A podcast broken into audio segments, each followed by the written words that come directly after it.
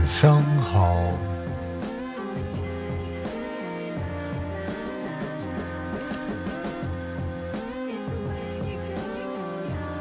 晚上好啊，同学们。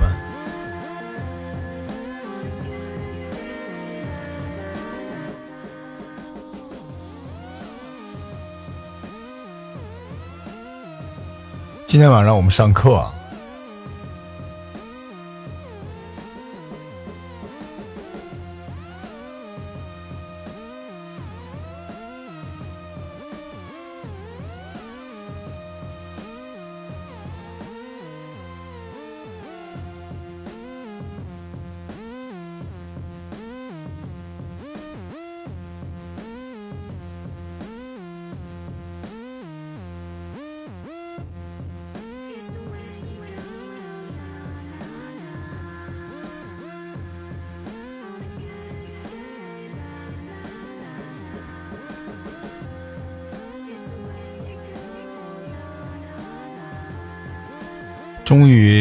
这档节目没有跳票。晚上好，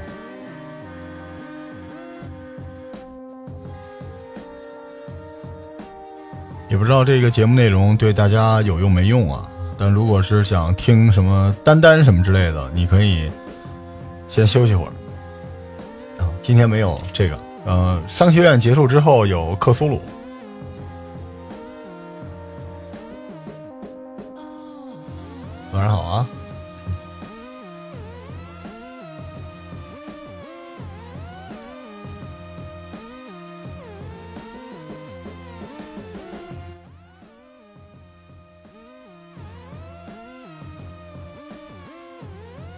晚上好，晚上好，无名石晚上好，同学们晚上好啊！因为今天手头的工作量有有点大，给我们的投我们的公司写报表来着。对我待会儿得问我小伙伴怎么样了，他也刚从国外回来，挺辛苦的。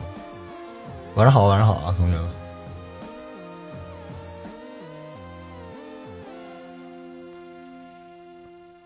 我是希望爱听这个节目的比爱听丹丹的多，但是估计悬。晚上好，老康。没关系啊，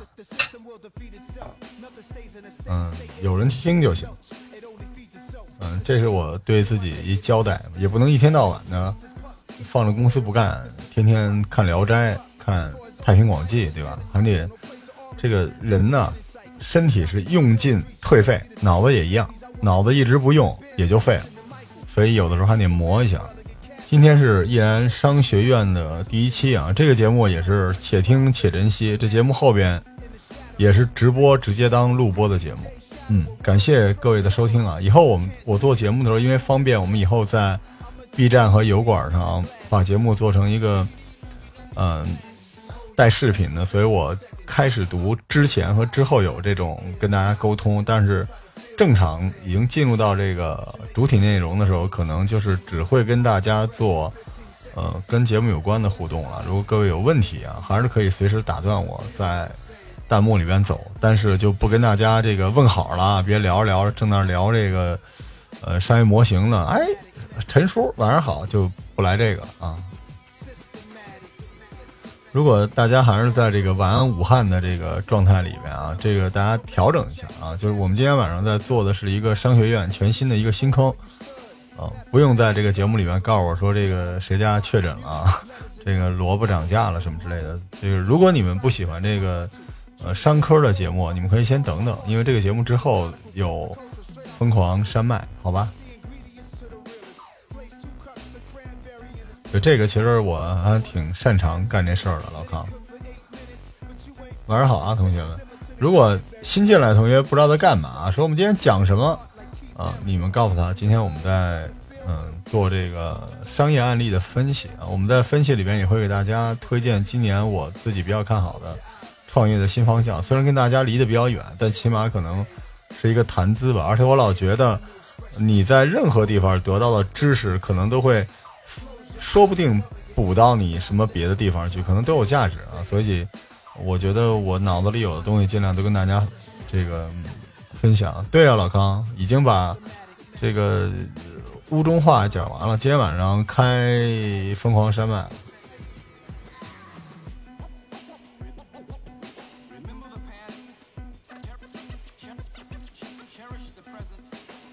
特别想看《桃花玩家年会》的 PPT 啊！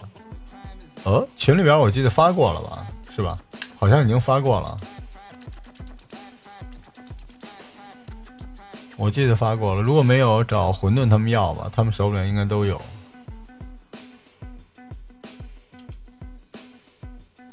行，因为我们我们待会儿就是尽量这个上课啊，上课期间就不跟大家做。无关紧要的互动了，不然我可能会想不起来。我因为我我干这个有点职业病，一般讲东西的时候，有一次特别有意思，特别刚啊，在杭州啊给别人做分享，然后进来一人接电话，我说你出去，然后旁边一人告诉我说这是他们公司老板，我说哦，呃其实内心已经跪了啊，但是面上还绷住，对，所以。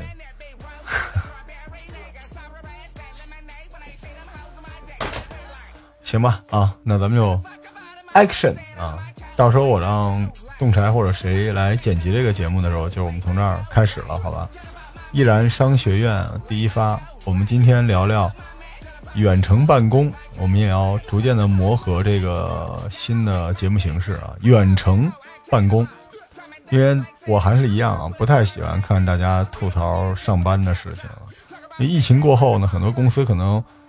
啊，就比如我就会发现，这个我们公司可能不需要那么多人来上班啊，所以各位小伙伴在朋友圈里边说：“哎呀，不想上班啊，在家待着好无聊啊。”这个每天，啊，上班说好二十四小时啊，但是从早到晚我都在睡觉啊。就是你发这些朋友圈，啊，你可能屏蔽了你的老板，但你没有屏蔽你的同事啊。你的同事和你老板之间可能啊有超过你能理解的关系，所以尽量的不要发这个啊，因为你知道吗？在你吐槽。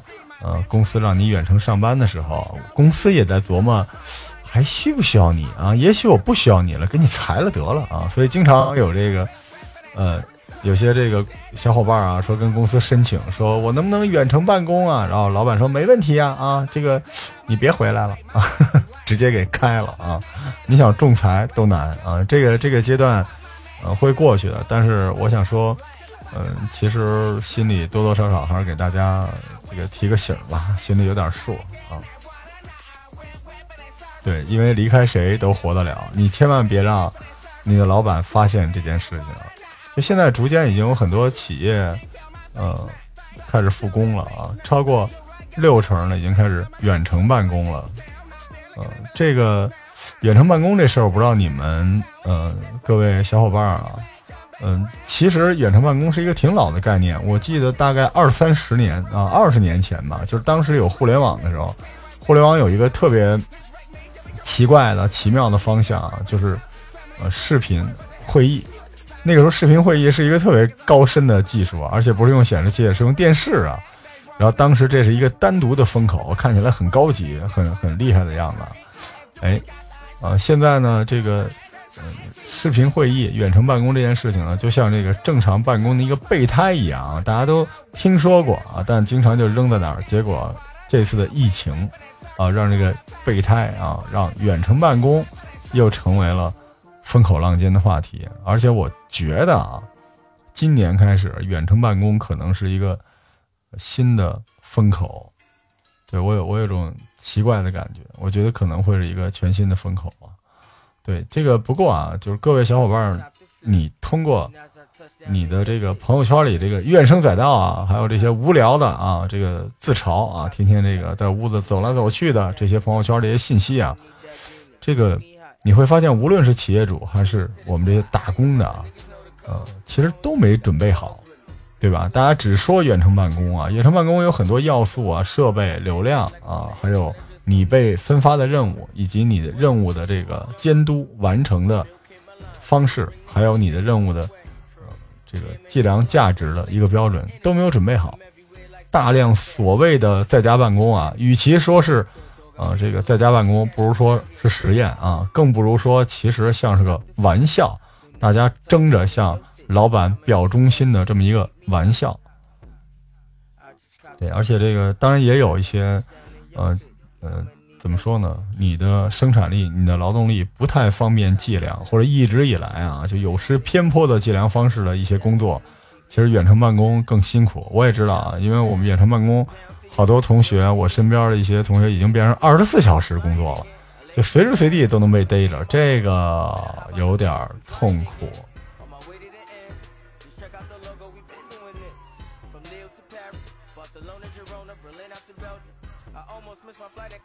thinking I was drunk and high, but I made it. I just copped the flight. Soon as I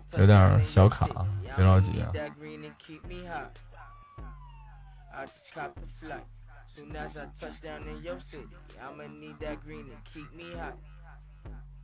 I just copped the flight. Soon as I touch down. 行了，没问题了。所以今天呢，这个，呃。我们说到远程办公啊，给大家推荐一个公司叫 Automatic，我不知道有没有小伙伴听说过这个公司啊？哎，我们用一下我们这风投圈的范文，是的，估值三十亿美元，连续十五年远程办公啊，这家公司做对了什么啊？这就是范文啊，这在风投圈里边最近非常的火爆啊，但其实这个这公司有它的问题啊，因为我有同同学在这个公司里边。啊，一九二零一九年的九月，Automatic 收购了啊轻博客网站啊 Tumblr，我不知道你们有没有人知道啊？这个宅男肯定知道啊。这个网站因为之前，呃，它是一个靠图片引导社交的这么一个网站，导致它是一个 LGBT 团体特别喜欢的网站啊。这个网站，嗯，对自己用户分享的图片不加约束，于是有大量的。哔哔哔哔哔哔哔哔哔的图片啊，在上面，而且这个内容之劲爆啊，评论之这个匪夷所思啊，就是一度有人说这是一个情色版的暗网啊，Tumblr，这个 Tumblr 已经被 Automatic 收购了，在去年的九月份，哎，呃，而且呢，这个收购完这个网站之后啊，这是一轻博客的网站啊，这 Automatic 来自这个完成了大概三亿美元的。D 轮融资啊，三亿美元，就是我想跟大家说一下，这个大家也别觉得特别牛逼啊。如果你是 D 轮三亿美元，对于这种量级的公司来说不大，嗯，估值达到了三十亿美元啊，就是差不多就是乘十嘛。如果是这样的话啊，这个就是这是我一个特别怪异的算法。如果你们想嗯讨论，咱们回头可以聊聊，就是。如果这是一个已经开了十五年的公司啊，而且十五年的公司估值三十亿美金，不大，然后这公司也差不多到了一千一百个人啊，全世界七十五个国家都有，中国也有不少。但中国曾经有过一个办公室，后来他们想改一个名字啊，可能就叫他们不乐，结果没过。嗯，这个 office 原来在深圳，后来在上海，然后一度在北京，但是最近，那我这个。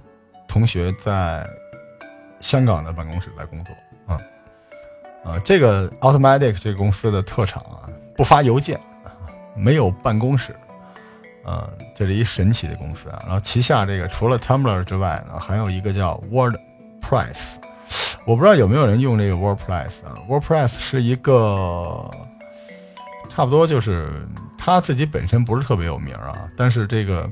学它的软件特别有名啊，一大堆啊，一键生成网站啊，一键生成就是它帮人把这个服务器啊直接架起来的这么一个东西。然后很多大网站啊、爱范儿什么之类的都是用的这个产品在做做网站的啊。尖叫一下啊，其实你们也不太了解这两个，但是好多这个手贱的小伙伴去搜 Tumblr 是吧？坏人啊！但是我告诉你啊，Tumblr 归了 Automatic 之后啊，啊，已经素了。已经绿了，所以你们现在已经来不及了啊！这个，这个 WordPress 是一个大网站用的，不太好用。跟大家说，这个博客模板不太好用，没有国产的这些好用。但是有时候说实话啊，很多这种国产的大公司这种所谓的微创新啊，虽然我也用啊，这个但是其实有点看不起他们，这真的是照人家抄的优化了一下，所以这核心竞争力啊，二零一七年六月，Automatic 关闭了。他们在旧金山的办公室啊，这办公室特别气派啊。这个办公室的楼上是 Twitter，啊，这个一千多平米一办公室，啊租了六七年，而且期间这个办公室里拍过美剧啊，组织过真人秀，就是没人办公啊。为什么呢？挺有意思啊。这个当时呢，有媒体啊采访了 Automatic 的 CEO 创始人叫 Matt 啊，问这个 Matt 说：“你们这个为什么啊？你们现在是一个在线办公啊，远程办公的样子啊？”其实这个 Matt 是一个，你看这这哥们叫 modern wag。啊，这这应该是一德意吧？这个名字啊，这哥们是这样的，他说我们从一开始创业的时候，因为我们不在同一个城市，所以我们就没办法在一个地方工作，于是我们就按照不能在一起工作的方式分配了我们工作的内容，啊，然后当当然了，这个成王败寇，后来有了钱啊，就把这个事情说的特别合理。啊，这个其实我是知道的。当时他们四个人里边有一个印度裔的哥们儿，那时候还在 Sky.com 工作，他不可能进到这个 Automatic 里边。然后他们的官方说法呢，是在啊，我们在人资啊办公成本上节省下来了大量的预算啊，用来提升员工的远程办公体验。哎，远程办公体验啊，这是有点意思啊。首先啊，如果啊你。啊，你只要是他的员工啊，如果你在这个外边办公的话啊，这个比如说联合办公空间办公，你像北京有这个，我记得叫什么微度是吧？微微 can 呢，叫什么玩意儿？就好几个啊，联合办公，Thank you 也可以啊。他这个公司每个月会提供，嗯，将近三百美元的津贴啊。WeWork，对对对对对对对，WeWork，我在那里边还有一屋子呢。三百美金的办公津贴，不少。但是这个到了中国没不剩那么多了啊。这个就是，但是他们也偷偷用这种方式避税啊。我回头咱们细说这事儿。啊，如果呢你不在这个联合办公上班的话啊，你可以去咖啡厅，然后这 automatic 报销你全部的咖啡。这个他太不懂中国了。不上班，那帮人。也会让你报销的啊！如果你是他的正式员工，因为 automatic 有两种，一种是 part time，一种是这个全职的。如果你是全职的正式员工的话，啊，你会得到两千两百美元的经费来改善自己的办公环境啊，比如说这个搭桌子呀，这个弄椅子呀，买个什么按脚的东西啊，都可以啊，你只要提供发票就可以。但是这个 automatic 在中国比较怪异，必须在亚马逊上买这些东西，他才给报。啊，第四项是为所有的，无论是全职还是兼职员工，免费提供最新的你想要的所有的苹果设备，来保证你的办公质量。所以我那个哥们儿啊，曹老师啊，曹老师，安住曹安珠曹进入到 Automatic 之后，啥都没干呢啊，先更新了一下自己的办公设备啊，特别鸡贼啊，这个畜生啊，首先他在三 Q。联合办公空间办公，每个月啊赚三百美金。其次，他也在外边不停的这个瑞幸买咖啡啊，结果这个咖啡钱省了。再其次啊，一入公司先得到了两百二十两千两百美元的经费啊，这一共两千五百美金了。然后这个因为在苹果上买东西也可以先把钱给的，您算吧啊，什么事儿都没干，先得了四千美金，就是这么一个东西啊。这个，嗯。对，WeWork 其实其实就是一房地产啊，它就是其实有一段时间，大概在前年吧，雨后春笋一般啊，在北京的 CBD 最好的那些空置的，因为它太好了，导致房租很贵的一些呃写字楼里面出现了好多这种东西，假的啊，所以这个 Automatic 挺有意思啊，哎，这但是这公司也有一些这个问题啊，比如说这公司强调结果导向，没有上下级关系。啊就没有项目经理，你听着觉得特别棒，对不对？特别 open，但实际上就是追责是一个特别大的问题，经常追着追着责任就没了，谁也谁也没干就完事儿了。就是很多人只是没有来领赏，但是但是这个工作没完成，你就没法问责。啊，安珠曹同学就经常是这样了，经常就是来不来的就在这个邮就是不是邮件，就相当于他们的那个 IM 的群里面就说。啊，这件事情怎么样？怎么样？我们要怎么样呢？就有人在底下怼他说：“你，你能不能再 open 一点，对吧？你不要给我们这么，不要这么 tough，不要给我们这些压力啊！我们，我们就是，我们觉得你这是不对的，经常会出现这种问题。在中国，你任何的一个办公环境里面，经常干着干着就会出现一个人啊，越来越厉害，越来越厉害，然后他就是天生的领袖，经常这样。但是在这种远程办公的公司里边，你身边没有人啊，就是一切都是虚拟的关系，所以嗯，有点有点冲突吧。当时，呃，Matt 说的挺有意思啊，采访的，他说其实我不在乎员工的工作时间啊，你晚起打游戏、熬夜、喝酒。出去玩怎么样都行啊，只要你把东西给我做完，啊，他觉得很多人这个每天坐在办公室里面，但是，嗯，只是在走过场啊。这句话说的有点扎心，真的是走过场啊。所以 Automatic 它的玩法不是说没有人负责，而是人人都为打赏来负责，这个太诡异了。对我们一会儿会讲这个方式，因为我们今天不是在吹远程办公啊，我今天是跟大家分析一下这个远程办公是怎么回事儿。嗯，当时很多人的质疑啊，说一个公司的人超过二三十个人之后，远程办公就不再适用了，因为你有大量的这个交互成本啊，这个管理层级管理上的各种各样的成本出来。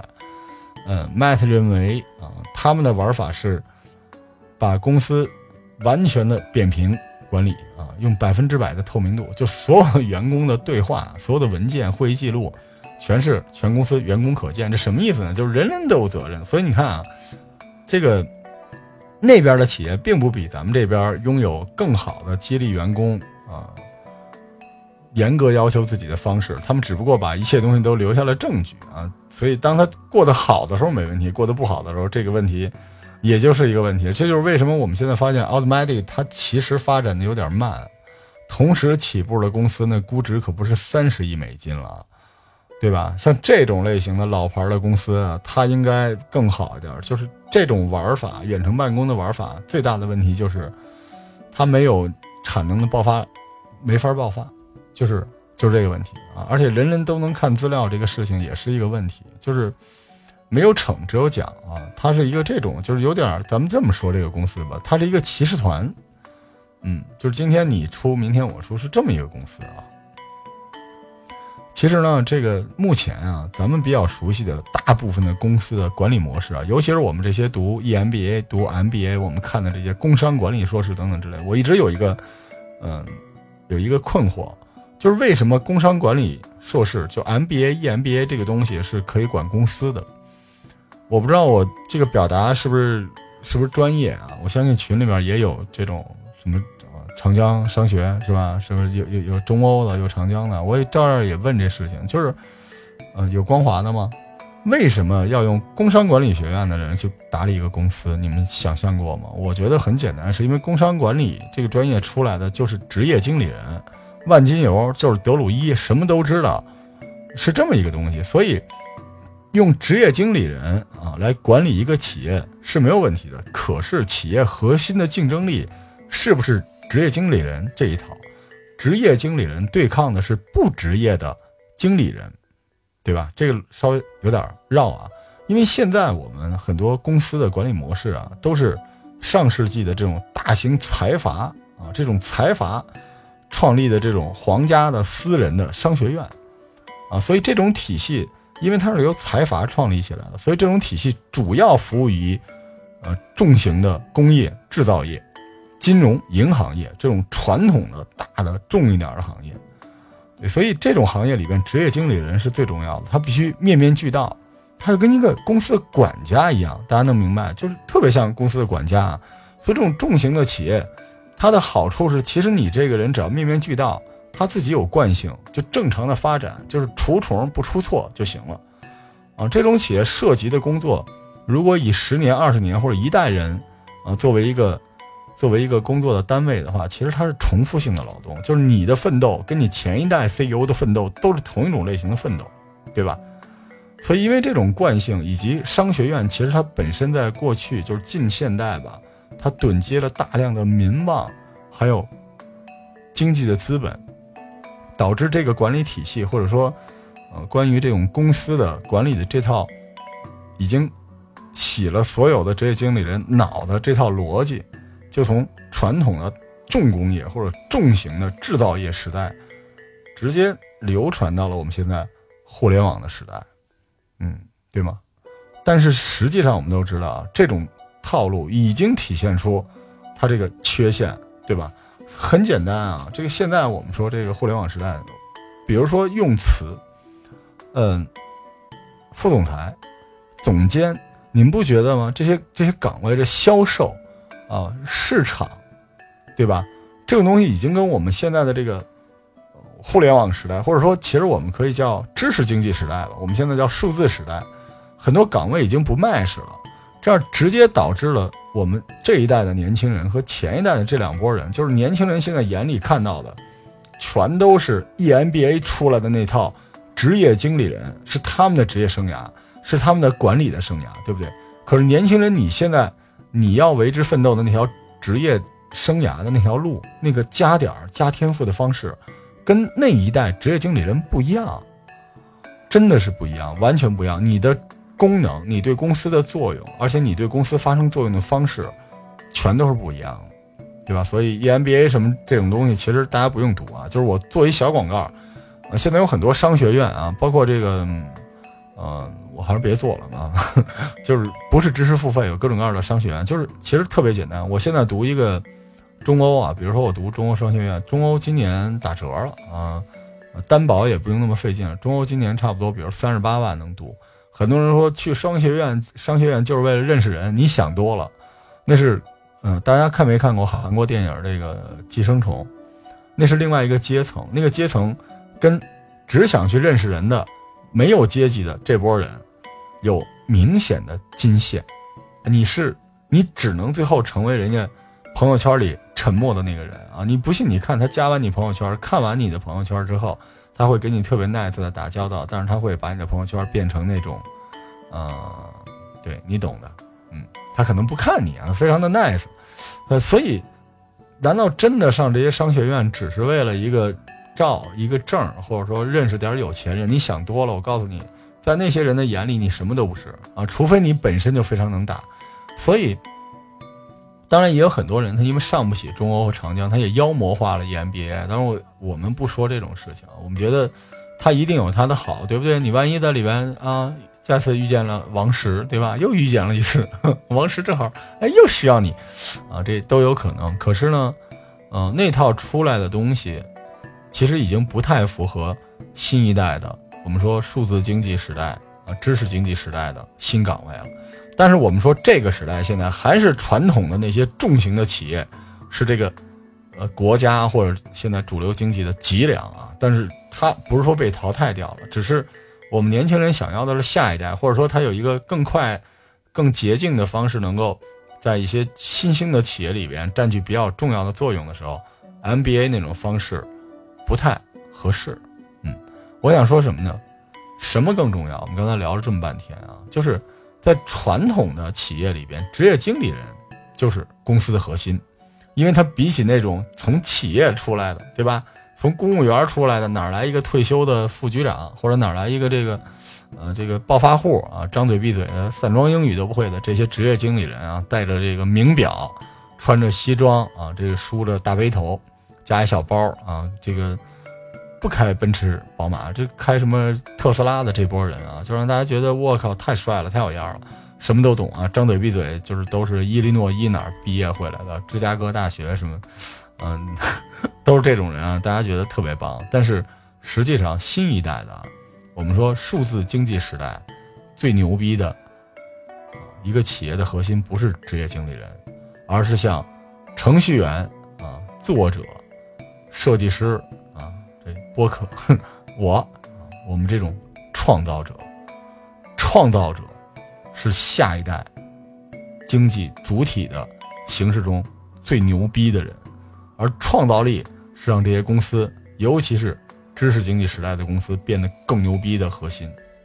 所以这波人不用按照 EMBA、MBA 那套路走，所以对他们的管理也跟你。好不容易学到的十年前、二十年前，这长江、中欧，啊，这个光华这些商学院教的不一样。敲黑板啊！数字型企业的动力是创造力，敲个黑板啊！所以这个时候，不是说人到四十没人要，是你从重型公司里边出来的这种所谓的半高管，没人要，因为您会的那套东西，张嘴闭嘴全是江湖。企业里边怎么玩啊？怎么控制自己的势力？怎么不功高震主？你想多了。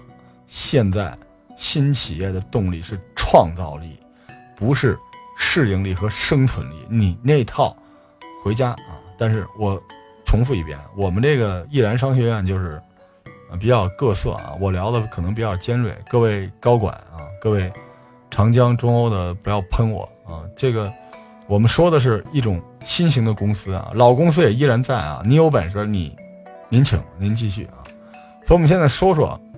嗯，我们刚才说了半天啊，这个远程办公到现在为止，它的障碍，在中国的障碍是什么啊？首先，呃，你们知道很多这个中国的企业里边，它的总部啊里边一部分在远程办公啊，假不假事儿的，这个就没辙。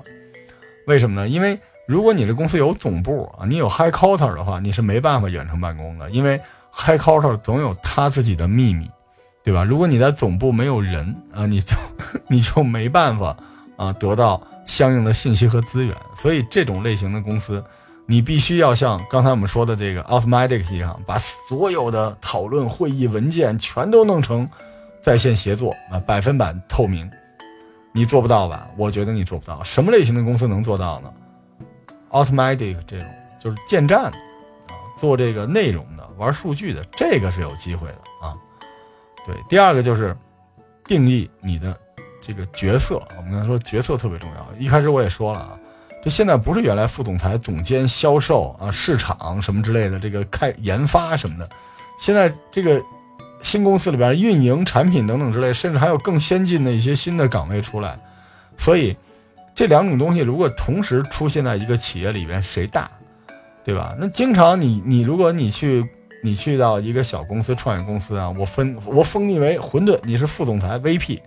但你们知道，在 Google 里边，总监可比 VP 大，对吧？但是你还在纠结啊。其实我那时候就是创业的时候啊，我们一个同学啊，一个同伴，非要加入我公司啊，老觉得这工资不合适啊，老觉得不合适。所以我想来想去，我说你这个为什么老不行啊？跟我磨叽半天，后来我想明白了，我说我封你为副总裁，这人，哎，这个老罗呀，我说要这样吧，我封你为超级副总裁。啊，他说谢祝隆恩，行了，啊，就给了超级俩字儿就行了。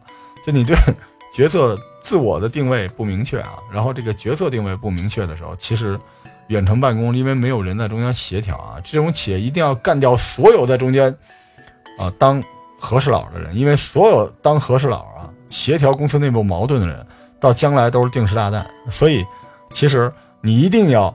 你的权限、你的资源啊，你的 KPI 要明确啊，这个角色的定义非常非常重要。然后就是沟通能力，沟通能力非常非常重要。我们现在说远程办公，让你在家办公，不是说你是宅男啊。我跟你说，你不要觉得很多宅男不出门的人，觉得自己牛逼大了，机会来了，不是的啊。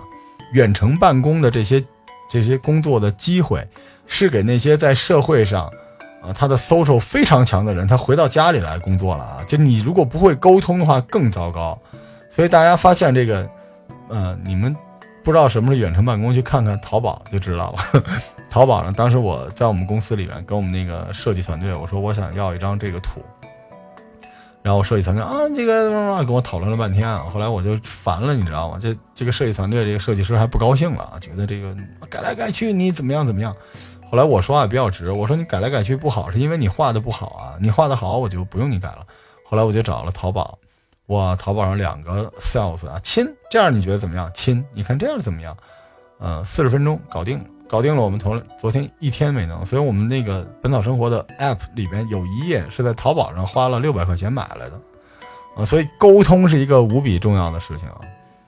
对这个远程工作啊，真的不适合所有人啊，就是你必须有高出平均水准的表达能力和自我管理能力，啊，这个而且呢，如果是混沌啊，就是如果你们想找这种，啊，能够降低像无名师说的啊，降低协调成本，因为你们远程，你本来就想降低协调成本，结果你现在反而，对吧？如果你找错了人，协调成本更高，怎么办呢？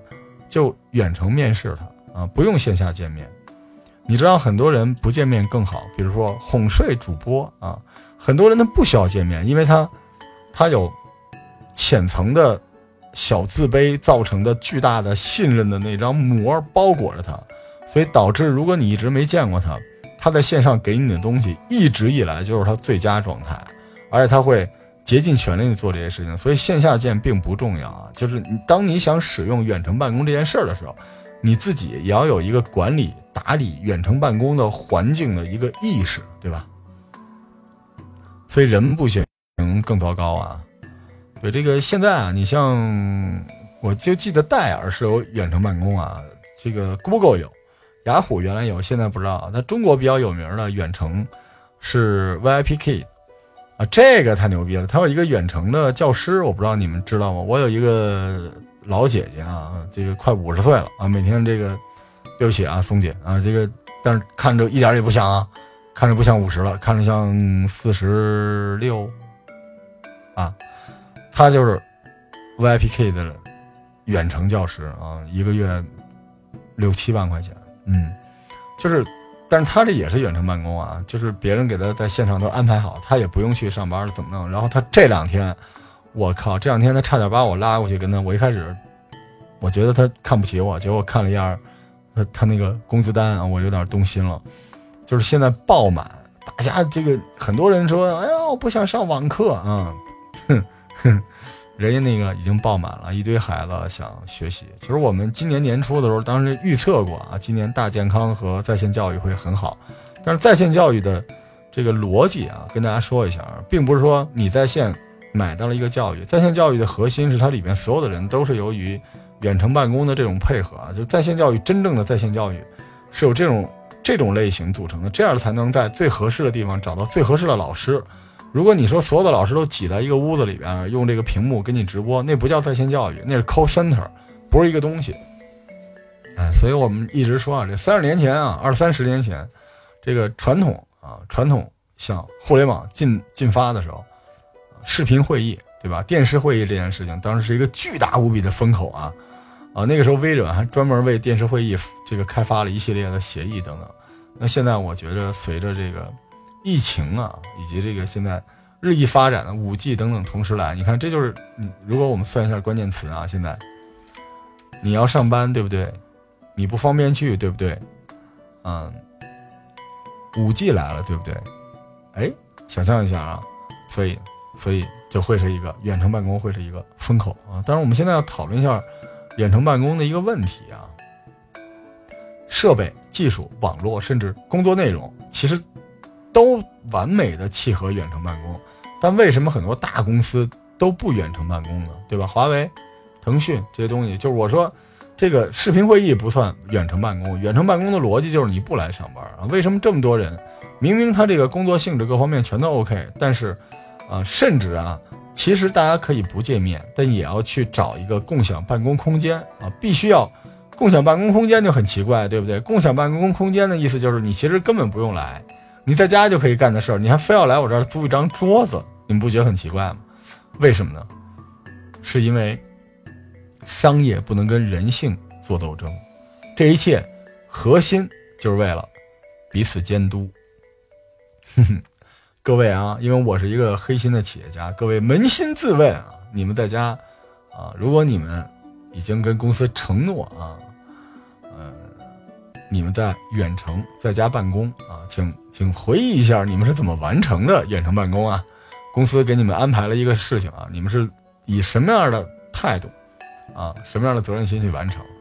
呃，多半远程办公都变成寒暑假作业了，给你三天的时间出一个总结啊，这个基本都是最后这一两个啊，这个非常非常的难啊，所以这个我说这疫情结束了之后啊，这个有一波人可能会出问题啊。我到目前为止，我们现在看到的这个节奏，不是很多人适应了在家一边办公一边拿工资，而是绝大多数人啊习惯了在家偷着懒不工作还拿工资，对吗？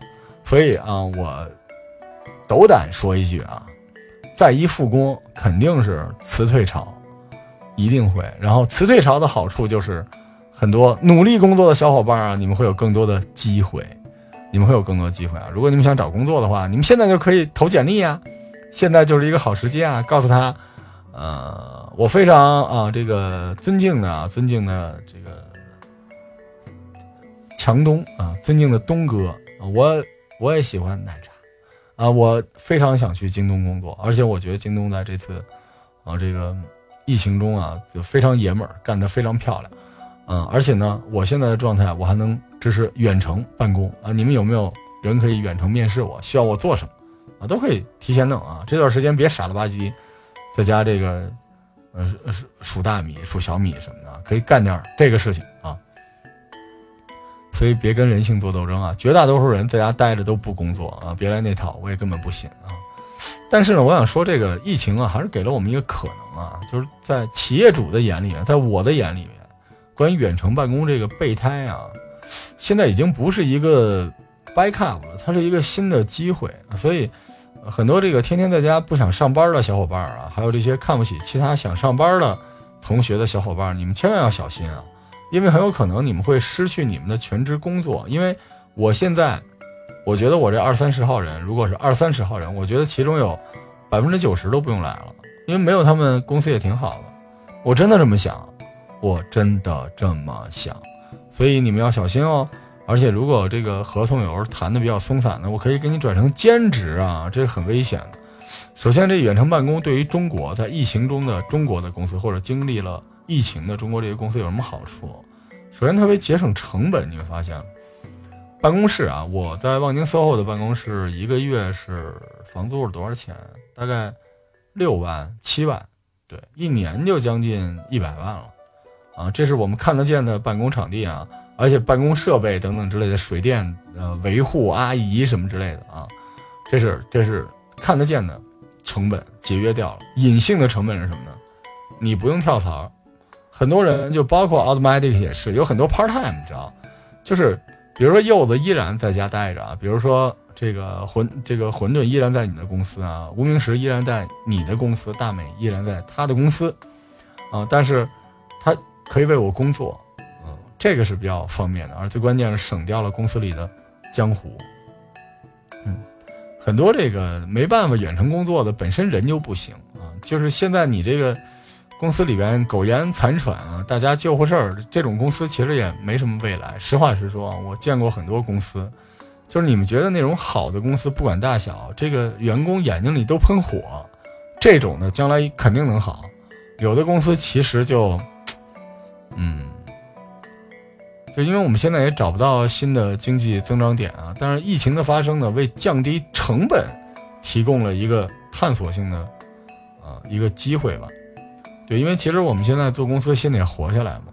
比如说这种 SOHO 的方式啊，你的公司一定会意识到，哎，SOHO 也还行。下一步就在想，这个公司里边有一个名单啊，这十个人我要看到他，剩下这二十个人，我觉得啊。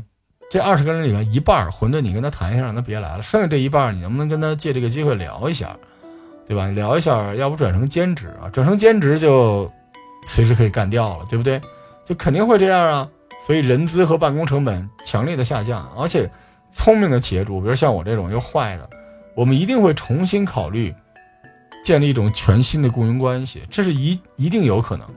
就现在国家的各种法律法规保护的是你全心全意。为我工作的人，那我一定要给你保障。但是，你早就不是全心全意为我工作的人。遑论你现在连最起码的时间都做不到，对不对？到现在为止，我不知道有没有什么地方已经出台了。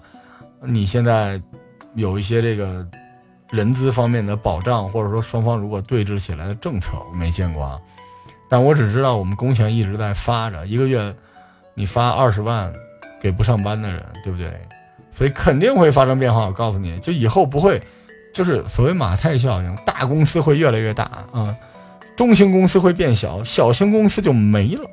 嗯，说实话，这种打卡上班、懒洋洋的这种啊，这种公司里边有一半的输出是完全无用功，你们信吗？同学们，你所在的公司里边肯定不光是你啊，或者说不只是你，不针对你，整个你们公司里边一定有一半的人，他。做的东西是没用的，甚至他什么都没做。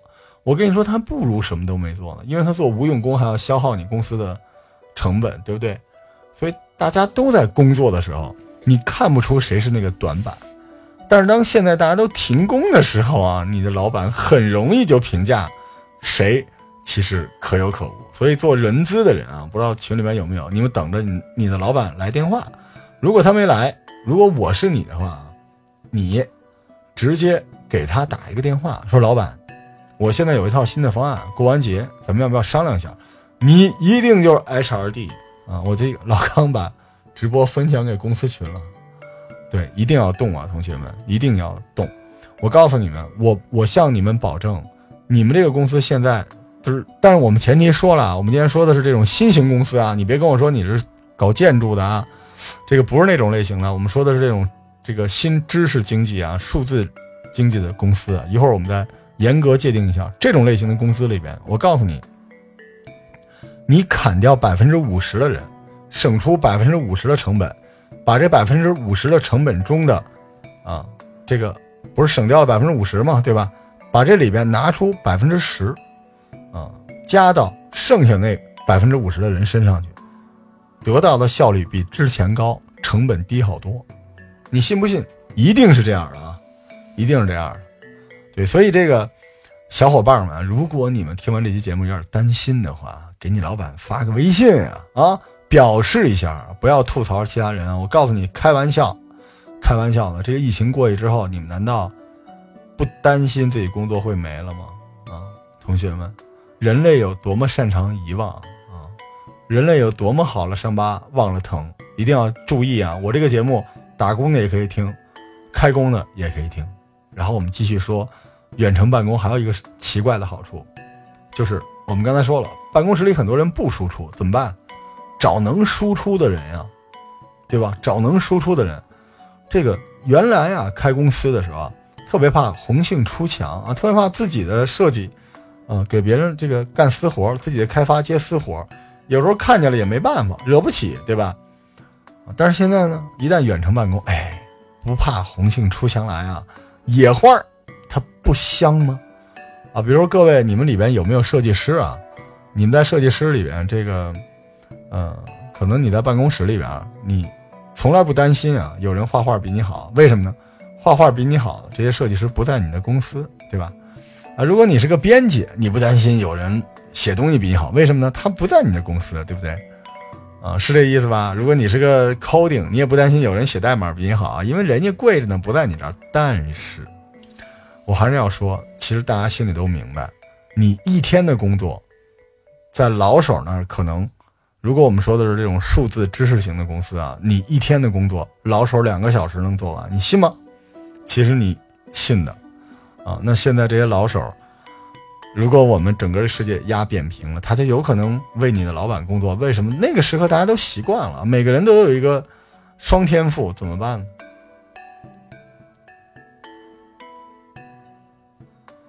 管理也会更扁平，对吧？这个我们再说一个阴暗的事情啊，就是一旦远程办公了，真正死的不是不好好工作的这波人，而是高管。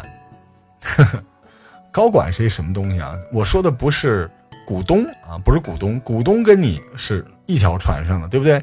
他当时啊，无论是早年间牺牲了钱、牺牲了精力、牺牲了时间，他得到了股份，所以他给你共进退啊。高管不是这样的，高管就是各种各样的这个，就是背着 KPI 来这波人，这波人他不对公司负责，他只对自己的收入负责。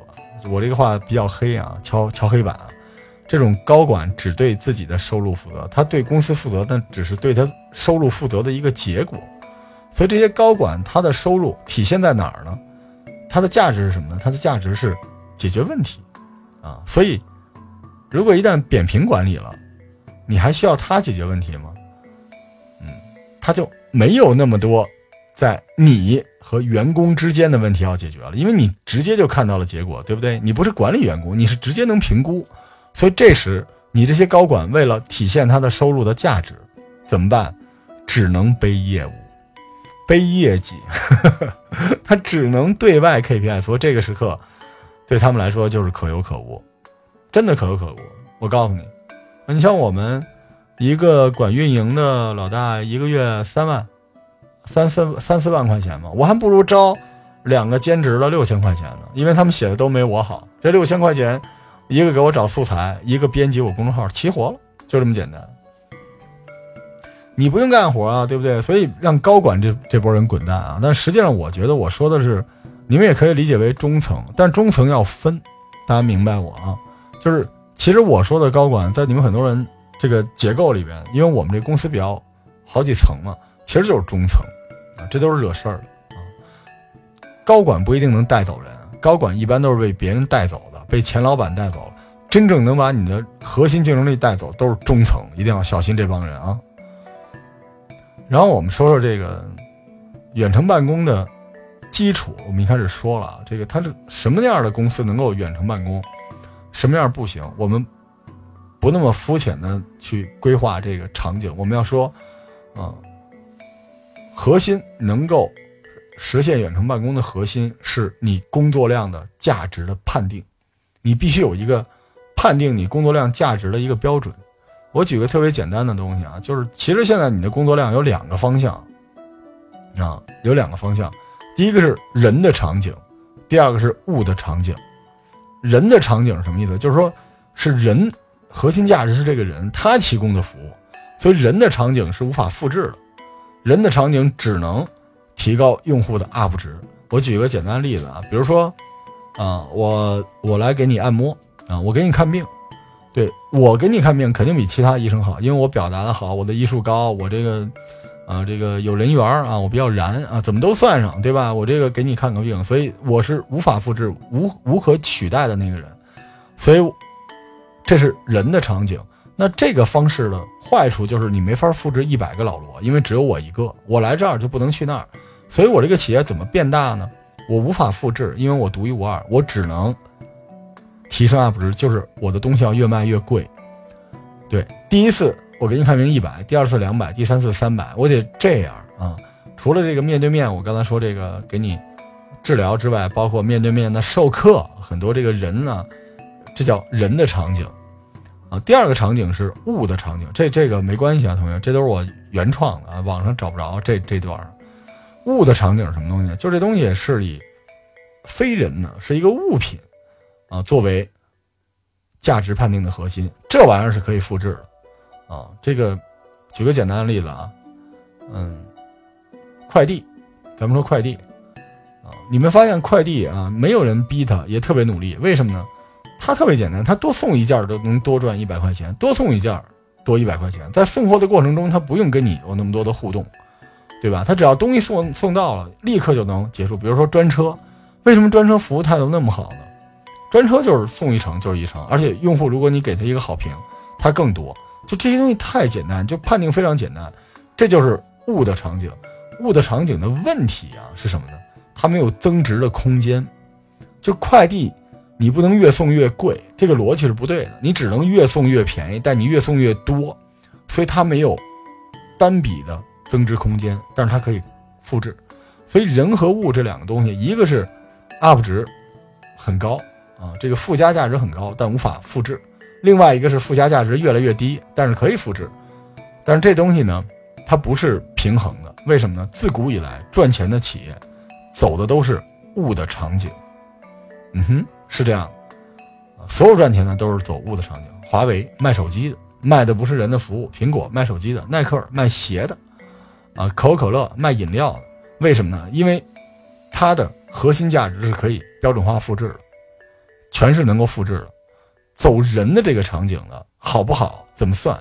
特别简单啊！我教大家一办法，我的公式特别简单，你就看，你这个商业模型肯定会继续成长，你成长的那个方式，能够卖是你这个价格越卖越贵的，你这就是对的，不然你肯定就死。所以你知道原来这个我们说上门按摩这东西啊，合力家大家记着吗？合力家就出现问题了。合力家是什么东西呢？就是为什么现在合力家不赚钱？它是靠阿芙精油在养着它的合力家。为什么呢？因为合力家就是传统服务就这样了。你第一次来，呃，你一百块钱，因为我便宜；第二次两百，第三次三百，你觉得可能吗？就没人要了，因为大家习惯性的认为我第一次三百，第二次往后应该越来越便宜。所以这种玩人的服务的，它就会出现一个严重的问题。后来合力家改了商业模型了，它上门服务这块的价格。没有再涨，没有降，他把什么做起来？他把物场景做起来。何丽家现在上门卖东西，卖那个卖那个脸上打的那个那个针，你们知道吧？两千块钱、三千块钱，虽然看起来人的服务，但是他已经卖物了。这个时刻，这个逻辑就对了。所以这方式非常简单啊，大家用这种方式看就行了啊。哎，所以远程办公算什么？同学们啊，远程办公是物的场景，对不对？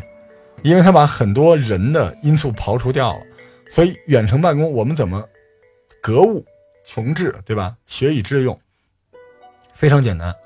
我们把一个人能够做到的事情量化。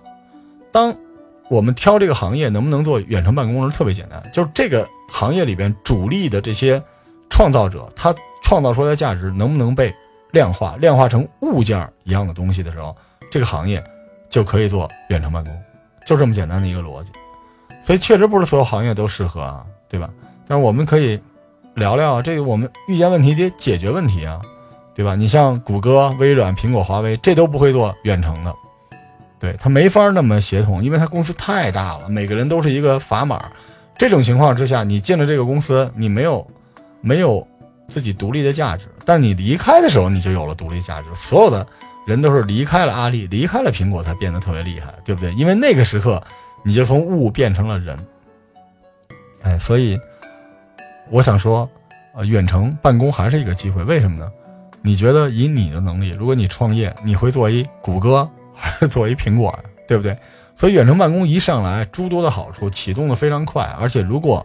其实我们现在说来说去，所谓远程办公啊，这个知识经济啊，数字经济什么东西？就是自媒体，就是播客，就是公众号，就是 MCN，就是干这套的，完全可以远程化。而且很多人说我已经在这做这些事儿，我接点私活啊，我能养活自己很少，很好。你不是公司，你别太小看公司这件事情。这件事情就是我们现在所做的这件事情，包括我现在自己做的事情，如果公司化，会变得很厉害。但现在。绝大多数人是意识不到的，这不是因为土，是因为他没接受过这种教育。如果你公司化的话，这会是一个非常厉害的公司。嗯，比如我公司 HRD 是馄饨，对吧？我的咨询的部门是无名氏，对吧？啊，我吃饭的部门是腿哥，对不对？我出去跟人这个 social HR 或者我专门 sales，我是柚子。就是一旦公司化，而且这公司化不是说，哎，哥几个你们帮我个忙。这中间是有规章有管理，而且要上系统上设备，那会变得非常非常的厉害。我举个特简单的例子，我们开年开年季在老康那个地方开年季，我们从头到尾就是在网网上完成的所有的工作。对这个大家不要小看这件事情，这件事情就是当时我没跟大家说，其实我做开年季是想试炼一下我们这波人怎么样。所以，呃，你的公司啊，或者你正在工作的公司，或者。你希望寻找的那个公司，或者你希望寻找的那个和你不在一个城市的公司，你有没有一个远程办公的机会？你们可以思考啊。所以创业方向，给个建议吧。如果大家想在远程办公里边有创业的话，其实你们会发现这个这个 case 的头部是人力资源，你要找到一大堆能干这种事儿的人，比如我啊，这个讲师，远程 CEO 啊，就。嗯，人力资源是一个好的方向。你认识一堆有意思的人，这是我们之前为什么要在淘宝玩家里面做这个设计群啊，就这么简单。其次呢，就是你是一个做办公软件的啊，你能够这个把几个东西像 SaaS 一样，把这个线上的云存储啊，线上的这个互动共享同步的这些这些软件、这些 App 能整合在一起，放到一个界面里面，这也可以啊，这改一下就行。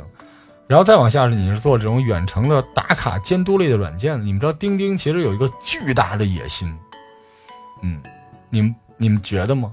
啊，就为此而生的一个巨大的野心啊，你们做这个也可以。但是钉钉的问题是什么呢？它的基因是一个传统的大型公司，所以它做到最后，它只是这个大型公司的啊一个插件儿，它不是它的脊梁。我一直认为会有小型的公司。靠做这个上位，而且小型公司长成中成中型公司的时候，这些小型公司的人在财富上也会爆发。中型变大型的时候，其实已经没有财富自由的机会了。最后我想说，远程办公其实非常适合我们这些想创业在家，而且自己舍不得自己已经有的工作或者已经生活的城市的这些人做创业。你找到志同道合的人。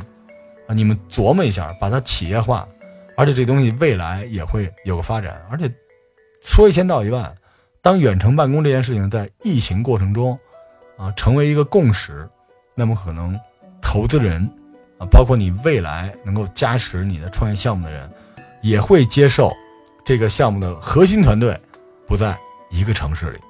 所以各位加油！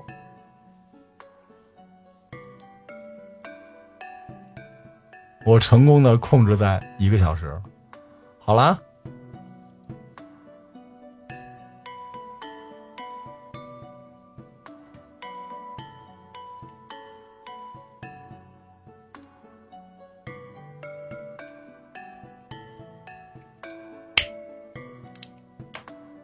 可以一起干点事情，是吧？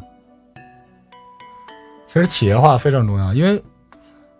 我刚才在那个里面没说啊，洞柴，如果这个节目给你后边这段可以，嗯，剪掉，就是最关键让每个人多一个副业，嗯，但是我现在的逻辑是，这些副业别是那种玩闹的，而且它本身就是一个公司。对我，我其实我在三年前注册过一个公司。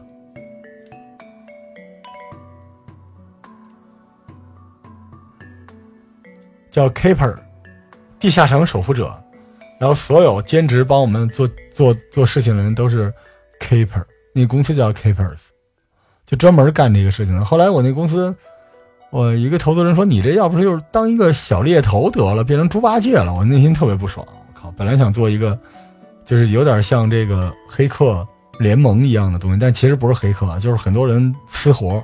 但是呢，这些私活不是散单，而是。你知道，就是你，你比如说你们几个是，你是设计师，那你就是我的设计总监，类似这种玩意儿。如果你是搞 HR 的，那你就是我专门抓人的，就是做成一个这种东西，然后这样大家共进退，我觉得效率会特别好。四年前做过这么一个公司。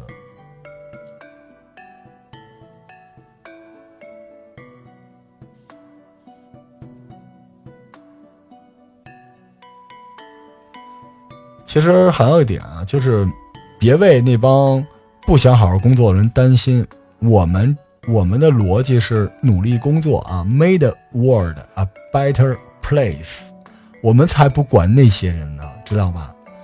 我们现在今天上的这个课不是晚安武汉，不是不插电，不是罗叔来电啊，也不是聊斋。我们做的是易然商学院。我们的逻辑是，心里没逼数人就。一生就赚那些钱好了，我们不管这些人，我们要成为的是我们想成为的那种类型的人，对吧？我为什么要设计一个？因为如果我设计了一个特别牛逼的商业题材，我为什么要为他是否会被那些傻逼的员工耽误来费心呢？我不要他们不就完了吗？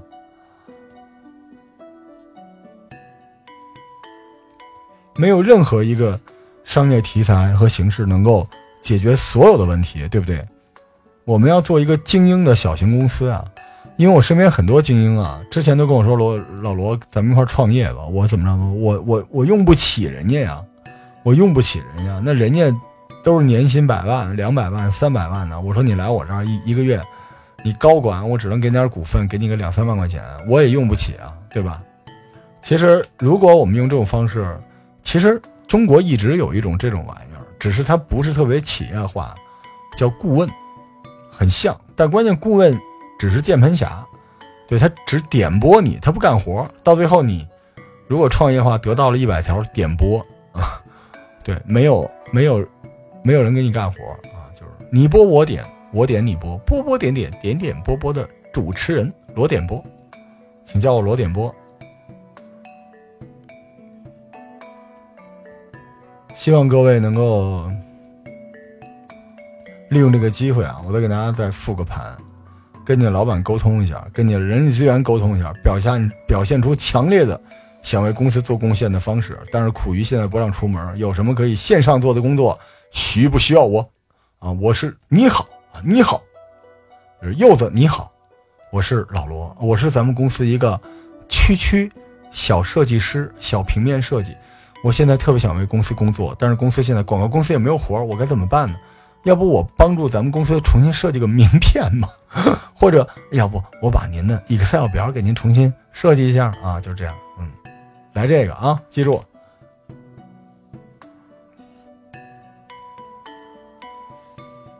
感谢各位的收听，好吧？那今天这期节目就到这儿，嗯，下一期